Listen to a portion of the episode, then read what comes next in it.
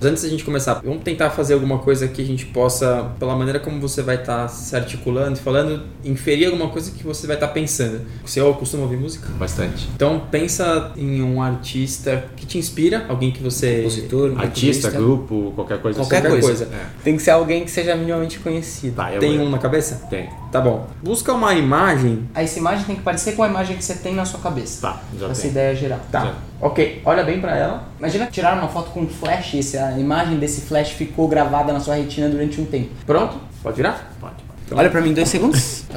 Legal. A memória da água que fica na isso, isso. É o mesmo princípio da homeopatia.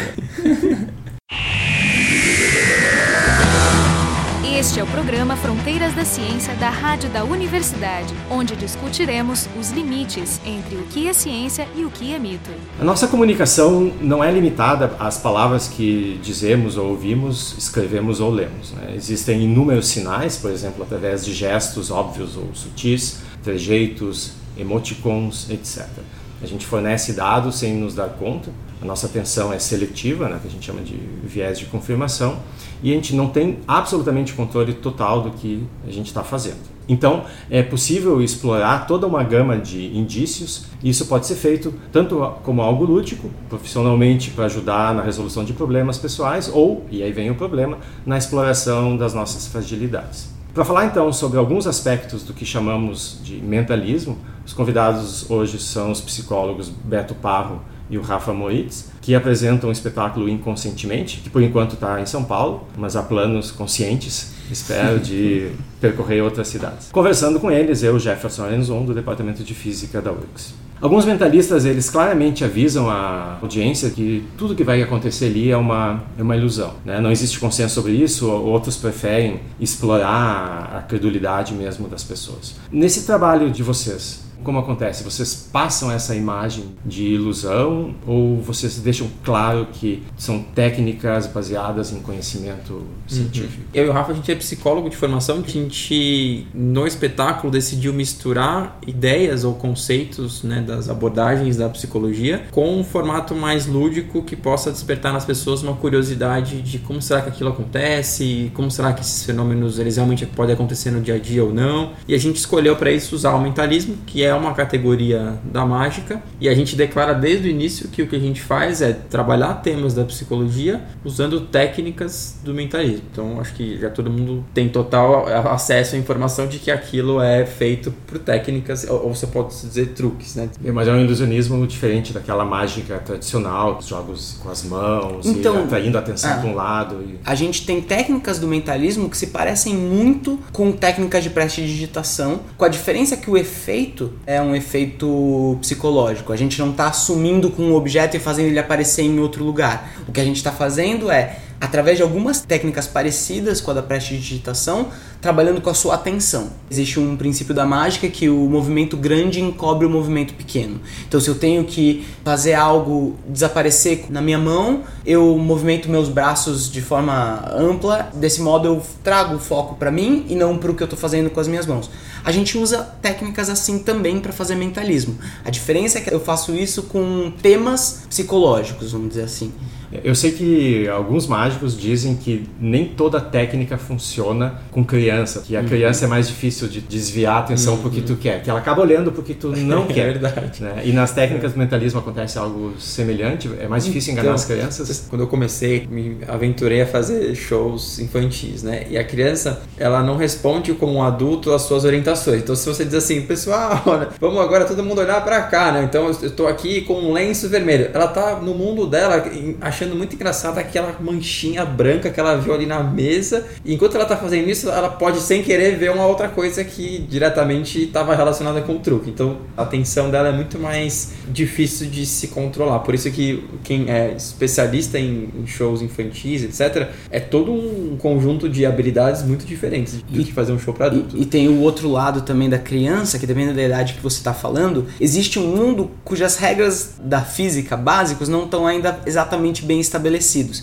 Eu fui professor infantil durante 10 anos, crianças de 3, 4 anos, E aí nessa hora eles reagem muito mais à sua própria reação, emoção, do que ao que acabou de acontecer. Se eu pegar uma bolinha de ping-pong e fazê-la sumir, enquanto eu não reajo como se isso fosse algo ah, impressionante, como assim sumiu? E fizesse como se fosse uma coisa do cotidiano, as crianças continuam achando que é algo do cotidiano, porque tudo ainda pode acontecer num mundo cujas regras não estão estabelecidas. No nosso caso, geralmente não vão muitas crianças também, porque é um espetáculo que a gente tem lá uma faixa etária de 12, mais ou menos pra cima, porque 12, a gente é. trabalha com temas que são, de certa forma, mais sérios, né, do dia a dia da existência humana. E a gente já recebeu mágicos, já recebeu psicólogos, já recebeu pessoas da divulgação científica e tal, e cada um sai com uma reflexão. Assim. Então tem gente que fala, ah, eu percebi, são truques, é truques truque. Tem gente que sai e fala, nossa, mas eu não quero nem conversar com vocês, porque vocês estão lendo meu pensamento. Então, uhum. o que é truque, o que não é? E no fundo, as técnicas que a gente usa, elas ficam bem imersas na experiência, assim. O Rafa costuma dizer uma coisa que faz muito sentido, que é assim, é que nem você assistir um, um Star Wars e você ficar a todo momento pensando assim, ah, isso aqui entendi, isso daqui então é computação gráfica. Então, a gente faz de um jeito que a pessoa entre na experiência e ela não fique pensando se aquilo tem truque ou não tem. Enfim. E entrando mais na sua pergunta, né, você fala sobre o mentalismo, se é uma categoria à parte da mágica ou como é que ela funciona e qual é a diferença de uma prestidigitação comum para o mentalismo. No mentalismo, a gente trabalha com uma relação com o mundo real cujas regras não estão exatamente tão bem estabelecidas. Então, quando eu serro uma mulher ao meio, no palco,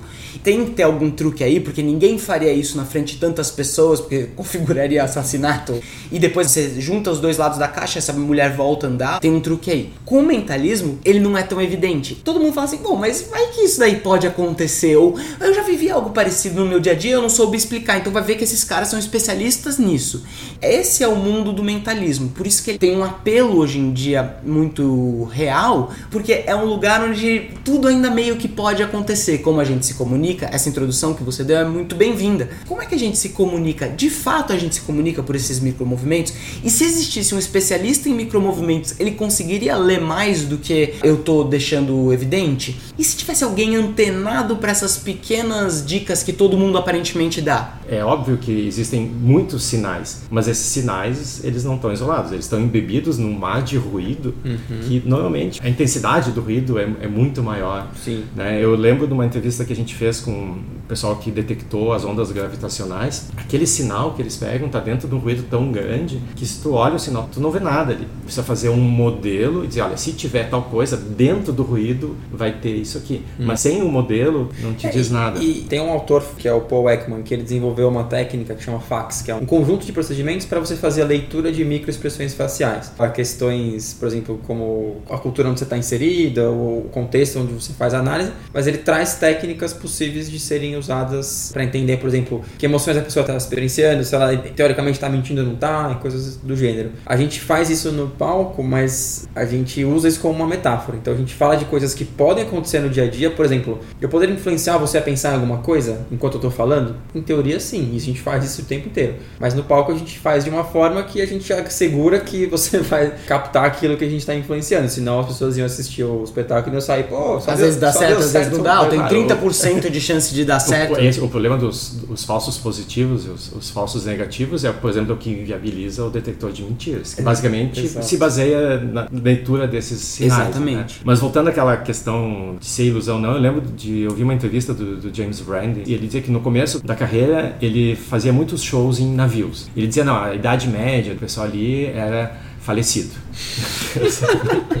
Porque ele dizia claramente que era ilusão. E, mas ele sempre vinha alguém no final dizendo: Olha, eu sei que o que tu está fazendo não é ilusão. Tu tem esse poder. E ele não conseguia desconvencer essas pessoas. Mas Entrando um pouco mais em detalhes nas técnicas específicas, aqui eu já ouvi falar é a leitura frio, o cold reading. Uhum. O que, que, é exatamente? Vocês usam? Isso é tudo ou tem mais coisas além disso? Uhum. A gente usa como um adereço dentro da performance. Então a gente em alguns momentos insere elementos que são de leitura fria para enriquecer a, a, experiência. Não que a gente dependa disso para que as coisas deem certo, mas a leitura fria é uma técnica, um conjunto de técnicas pela qual você consegue no diálogo com uma outra pessoa dizer dizer várias coisas, às vezes coisas bem genéricas, às vezes coisas bem específicas a respeito dessa pessoa, de forma que ela saia dessa conversa com a sensação de que você disse coisas sobre ela que ela nunca poderia imaginar que alguém poderia saber. É, muitas vezes os videntes, enfim, cartomantes usam isso, né, para dizer coisas sobre o futuro, para ganhar credibilidade afirmando coisas sobre o passado dessa pessoa, etc e tal. Então, é um conjunto de técnicas que basicamente te possibilita ler a outra pessoa. Só que o efeito é que você está lendo a outra pessoa, mas de verdade é uma forma de recolher informações sem que ela perceba. Por exemplo, dentro das técnicas de leitura fria, a gente tem o que a gente chama de Barnum Statements, que seriam frases e, e, inferências sobre outra pessoa que são tão genéricas, mas que batem dentro da pessoa como algo específico. Então, por exemplo, se eu chegasse para você agora, Jefferson, e dissesse assim: Eu vejo em você uma possibilidade de trabalhar com algo criativo. Você tem uma veia criativa muito forte mas você nem sempre conseguiu perseguir isso na sua vida. E isso é algo que tem um certo arrependimento por você não ter ido atrás disso. Todo mundo tem uma veia criativa. Caramba, eu, realmente queria ter escrito uma ficção, tinha uma ideia boa, só que eu não fui atrás porque eu achei que não ia dar certo. Ou, ah, eu sempre gostei de pintar. E o fato de eu falar isso e você coloca o seu conteúdo nisso. Ah, ele tá falando daquele livro que eu tinha que ter escrito. Eu não falei nada disso. Eu simplesmente falei que tem uma veia criativa dentro de você que é muito forte, mas que você não conseguiu perseguir. E isso, mesmo que o cara seja um diretor de cinema, ele vai entender isso como, ah, ele tá falando daquela outra que coisa, mas eu de fazer. que eu deixei Porque de fazer. tem aquilo que você falou no início que tem um pouco do viés de confirmação, mas ao mesmo tempo assim, a pessoa que busca esse tipo de interação, ela quer que a coisa dê certo. Você não vai lá ver um cartaz de um cartomante, liga para ele, agenda uma consulta, tá disposto a pagar, chega lá, senta na frente dele pra ser 100% ser cético e Exato, e ficar Sim, todo um questionando. raciocínio motivado. Exato. Exato. E até entra aí leitura quente, que é quando a pessoa te entrega a informação e você só devolve para ela. Então, imagina que no começo da conversa a pessoa, e aí, tudo bem, Jefferson? Ah, mais ou menos, meu tio É, porque você tá Roberto tá, aqui, meio é, mal, é. tal. Ah, tá bom, tá. Aí no meio da sessão, eu tô sentindo o nome Roberto. E é uma pessoa que não tá muito bem. E a pessoa te falou isso 25 minutos atrás, só que ela Não lembra. Não lembra ela, Ou ela fui não no seu lembrar. perfil do Facebook, porque eu procurei seu nome no Google e tá lá que você passou a sua lua de mel em tal lugar. E aí eu chego e falo: olha, eu vejo o lugar, tô vendo Aruba no seu passado, é uma memória feliz que você tem. Você, pô, realmente foi onde eu passei a minha lua de mel. Você não faz nem ideia que você tem essa informação no ar, mas é, o especialista, seja ele um mentalista, seja ele um cartomante, ele pegou essa informação, isso é uma leitura quente, e ele leva pra você como se ele tivesse tirado do ar essa informação. E tem um livro, para quem se interessar, que chama Full Facts About Cold Reading, de um cara chamado Ian Rowland. E tem vários tipos de statements que você pode usar, né? E tem um que eu acho incrível, que é quando você faz uma afirmação específica, impossível de ser comprovada. Então eu digo assim, Jefferson, nossa, eu tô vendo aqui que alguém próximo a você tá tramando alguma coisa muito perigosa em relação à sua saúde. E essa pessoa até agora pareceu ser confiável, mas ela tá tramando alguma coisa para te prejudicar. Sim, e porque se tu não achar nenhuma evidência, tu diz, ah, a pessoa está escondendo bem. Exato. É, é o mesmo princípio das teorias conspiratórias, assim. Isso. Como é que eu faço a pessoa achar que eu estou lendo algo dela, sendo que na verdade eu não estou lendo, eu estou buscando informações e através de como a pessoa acena, ou se a pessoa fala, não, não é bem por aí, e aí eu desvio o caminho como se nada fosse, e todo mundo tem um certo viés, tem total um viés, de buscar mais os acontecimentos e as comprovações. Então, quando eu tenho um acerto, quando eu tenho um, a gente chama de hit, a pessoa fala: Não, mas ele tudo bem, ele não tava falando nada com nada, mas daí ele falou sobre a minha tia e acertou. Então é impossível que ele não seja um E se não leitor, acertou, né? você vai esquecer também depois. Isso, porque as pessoas esquecem aquilo que não fez é, o viés de sentido. confirmação. Isso, e pegam aquilo que faz É, sentido. basicamente a gente planta generalidades para colher particularidades. Boa, Exato. boa definição. Mas você também explica o que é a leitura fria, a pessoa fala, não, a minha cartomante, ela fala coisas específicas, porque eles falam mesmo, só que você só resgata e só se lembra daquilo que de fato foi o hit, né? O Penn and Teller, eles, eles tinham, acho que é o Bullshit. Uhum. né? E um dos episódios era isso, eles criavam uma sessão, não dá pra dizer um pseudo-vidente, porque isso implica que existem os verdadeiros, né? Um vidente, né? Que era um mágico. Usa todas essas técnicas que eu estava explicando. E com o grupo ainda é mais fácil, porque tu pode jogar a informação e alguém Sim, colhe, tô, né? eu tô sentindo flores, alguma coisa relacionada com flores. Ah, minha avó tinha uma floricultura. Então, dentro desse grupo, eles entrevistaram várias pessoas dizendo, não, ele acertou tudo, não, não teve erros. Daí eles mostravam a gravação, mas olha aqui, ó, tá vendo? Tu tinha dito, né? E, e as pessoas nem sempre se convenciam, né? Mas uma coisa que ficou muito clara era a exploração da, da fragilidade das pessoas, né? Todo mundo tem, em algum momento, um problema de doença na família, alguém que faleceu, uma relação amorosa que foi interrompida. Uhum. Num grupo, isso acaba sendo trivial, né? Então, do ponto de vista ético, tem algumas questões bastante profundas aqui, né? Dessa questão de exploração. Como é que vocês veem isso. É difícil porque, vamos dizer que eu converso com o espírito das pessoas que faleceram e eu tô trazendo para quem ficou um conforto que acho que é uma racionalização que faz algum sentido superficial. Para o Beto e para mim, que não fazemos isso nem de perto, porque a gente acha eticamente comprometedor, acho terrível quem faz isso, porque, um, não é verdade, você não está fazendo isso.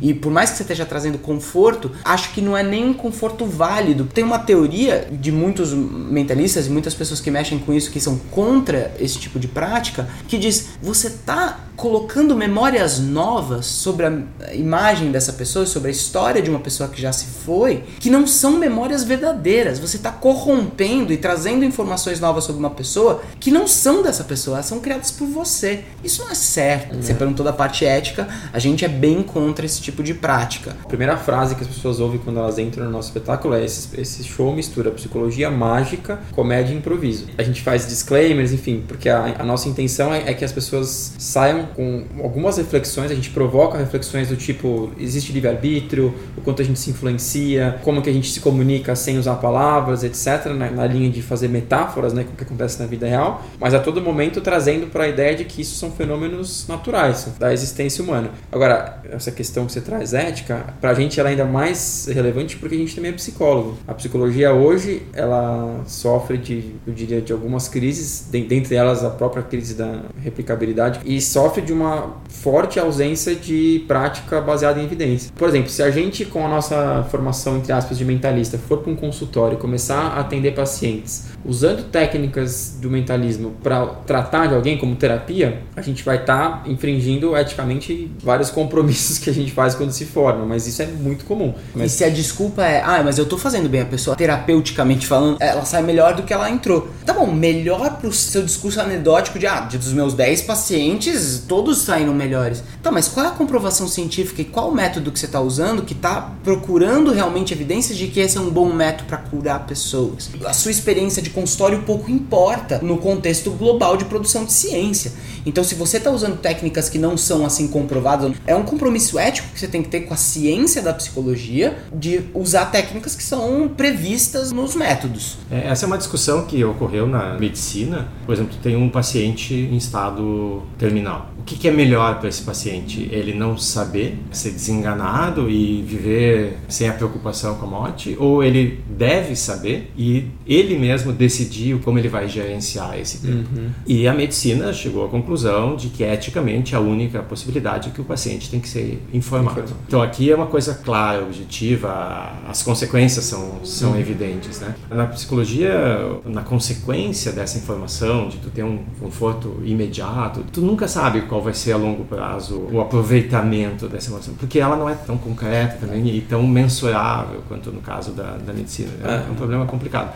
Mas eu imagino que a solução deva ser parecida. É, eu diria até que o futuro, talvez o caminho para onde rume o contexto clínico né, da psicologia é seguir para uma linha mais mensurável. Então, é, existem várias correntes mais cientificamente embasadas da psicologia que estão preocupadas com isso, com o que a gente está fazendo no, no setting clínico, por exemplo, está embasado por pesquisa básica e mesmo se não estiver por pesquisa básica, que o contexto clínico esteja produzindo pesquisa clínica o suficiente para embasar uh, os tratamentos que a gente usa. Se chega um paciente para você hoje com uma depressão é, extremamente severa ou com um transtorno de pânico, enfim, existem formas e abordagens de tratamento, entre aspas, para isso que são claramente mais eficazes do que outras. Se você tem uma formação que você prefere usar uma determinada abordagem, mas entra um paciente com essa queixa existe um procedimento que vai melhorar esse paciente, eticamente você deveria usá-lo, né? Você não pode privar o seu paciente de algo que vai. O melhor tratamento Exato. possível, né? Mas enfim, isso tudo ainda é muito nebuloso. E aí, acho que só para fechar esse assunto, como é que a gente trabalha isso e aborda isso no teatro?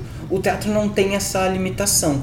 O teatro a gente pode trazer a linguagem que a gente bem entende. Sim. Da mesma forma que quando você vai assistir uma peça, um Romeu e Julieta, você não precisa de um disclaimer no começo da peça que, olha, nenhum ator será morto até o fim da peça. O veneno que eles estão tomando não é um veneno, é só um copinho com água, vazio.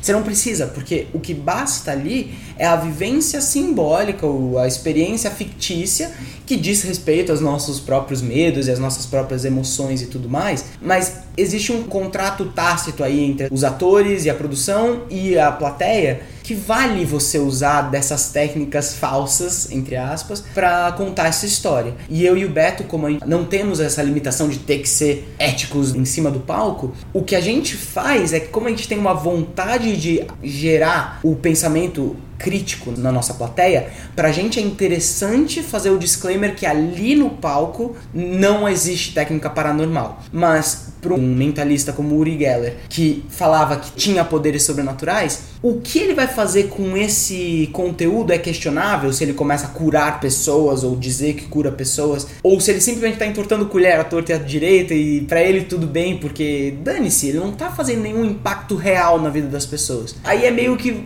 cabe para cada um, ou vamos ver quais são os efeitos disso. As pessoas saem aí crentes em que é possível entortar metal com a própria mão, então que eu não preciso ter uma indústria que esquente uma fornalha para eu poder. Não, ah, só basta contratar o Uri Geller e aqui eu começa a entortar aço e então tem implicações no mundo real. E eu e o Beto a gente prefere gerar esse pensamento crítico na nossa plateia. Só um, um parênteses, né? O Geller, o mesmo James Brandy que a gente estava falando antes, foi uma das pessoas que desmascarou, porque essa coisa de entortar garfo e colher é um uhum. truque de mágica simples e, e envolve uma pré-preparação, né? Tem um vídeo famoso do Brandy que ele troca o material que o Geller tinha levado num programa Sim. e ele chega na hora e diz não, não estou me sentindo com a capacidade total e não fez, né? Então, é, é, muito é simples. É brilhante. Né? Inclusive tem uma história dele, ele criou um, um mentalista que foi para a Austrália, um lugar onde ele não era conhecido, com uma biografia falsa que não foi checada por ninguém.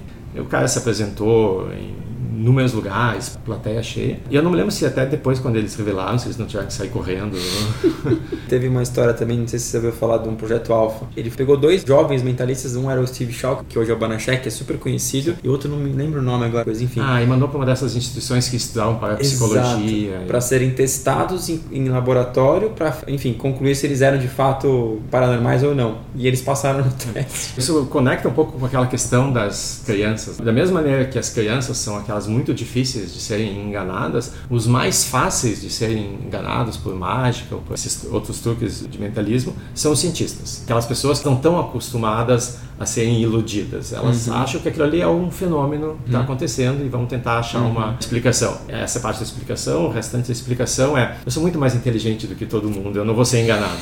Esse é, é o viés. Então, na verdade, é. o que eu diria é que o cientista, se ele é um cientista que confia que a ciência produz conhecimento e certezas, ele está mais sujeito a, a esse tipo de manipulação. Enquanto que a ciência, como conceito de gerar dúvidas ou descomprovar algo algumas teorias e tentar buscar as razões das outras, esse é o cara que está sempre na dúvida. Quando ele é enganado, a resposta possível é: eu não sei como ele fez, mas eu posso estar tá sendo enganado. Enquanto o cara que tem a certeza de que não, mas eu tenho certeza que eu não posso ser enganado, esse é o cara que é o prato cheio pro mentalista. Mas, de novo, acho que a gente tem que lembrar que a mágica em geral, inclusive o mentalismo, só funciona porque a gente tem buracos, entre aspas, na nossa consciência, na nossa atividade cerebral, etc. Como a gente é passível passível de ser manipulado na nossa atenção, todos nós somos passíveis de cair em truques de mágica, porque é como a gente é construído, a ilusão se dá. É por isso que tem esse nome ilusionismo. A gente é passível de cair em ilusões porque é quem a gente é. O ilusionismo foi criado em cima desses buracos, né? E aproveitando esse gancho, Jefferson, a gente pediu para você pensar em um artista, uma banda, um cantor, um, algum músico que fosse importante para você e que a gente não tivesse de nenhuma maneira acesso, a gente não pudesse saber. A gente não chegou para você e falou, pensa em tal coisa, ou até aqui a gente não conversou especificamente sobre música em nenhum momento, sobre seus gostos musicais. E você ficou com esse artista artista, essa, enfim, essa pessoa, esse grupo na sua cabeça enquanto você conversava com a gente? Não, em alguns momentos eu lembrava, mas Ah, não, não, isso, não é, isso, é, isso é natural. claro. Ah, O importante é que você não trocou de ideia desde o começo. A gente pediu para que você mantivesse essa imagem na sua cabeça, essa ideia na sua cabeça o tempo inteiro, certo? Então a gente vai precisar de uma ajudinha agora. Você vai ter que falar pra gente algumas palavras aleatórias. Existe um teste, que é o teste de associação de palavras, que foi desenvolvido pelo Jung lá atrás, e a gente vai fazer uma versão dele um pouco diferente, que é o teste de associação aleatória. Então fixa esse artista na sua cabeça e fala pra gente agora uma palavra completamente aleatória, que não tem absolutamente nada a ver com esse estímulo desse artista que tá na sua cabeça. Teatro. Teatro. Anfiteatro. Ah, anfiteatro. A gente tá falando de uma coisa um pouco maior, que tem um formato específico, geométrico. Grandioso. Tem a ver com acústica, tem a ver com música de certa forma. Uhum, ok. Você traz uma outra palavra aleatória? Pode ser a anfiteatro ou pode ser pensando nessa imagem. Eu quero Vulcão. Vulcão. Vulcão. De novo, coisas grandiosas, com movimento. que tem a ver com direcionamento, né, de som com, de, com de- cores, energia, temperatura, variações. Falando de uma força, né? A gente não tá dizendo Uhum. de. Provavelmente a gente não tá falando de nenhum tipo de. Se a gente fosse pegar no artista, a gente não tá falando de uma música só tranquila. Né? A gente está falando provavelmente de um artista que envolve mais de uma pessoa. Está falando aqui de um conjunto. Não precisa responder. Mais uma palavra, a terceira palavra. Aleatória. É, dar uma palavra aleatória também sem entregar. o- É muito difícil. Então vai, vai de anfiteatro, vulcão, E E longa. Long- longa, longa, longa, alguma longa. coisa que te tem a ver tudo coisas relacionadas à grandiosidade. Né? Grandiosidade de alguma forma e foi aumentando de. Você nasceu em que ano? 68. Eu acho que vocês vão acertar. Você acha? Podemos, podemos chutar então? A gente acha que você pensou no Pink Floyd. Sim. Mas é interessante, né? Porque o Pink Floyd tem toda uma história com esse Mas tipo de as palavras, eu, quando eu falei vulcão, eu disse, é, agora eu vou. Agora já deu, Agora- né? Pompeia, o cara já É. foi, trouxe É, toda essa história. De fato, a, a Aham. imagem que eu tava pensando era no show, no, no anfiteatro, lá no, no circo, Uhum. né, em, em Pompeia. Aí quando tu me perguntou o ano, eu disse, hum, deu. Pompeia. Então, qual é a sua impressão sobre o que a gente fez, Jefferson? Essa é uma coisa que é interessante até pra gente ouvir. De novo, a gente não É. confirma nem. De, É, eu, eu lembro que vocês, né, numa das matérias de divulgação que vocês nos mandaram, era aquele vídeo na Paulista, e perguntei, né, por que, que vocês não entrevistaram nenhuma pessoa de terno, né? Uhum.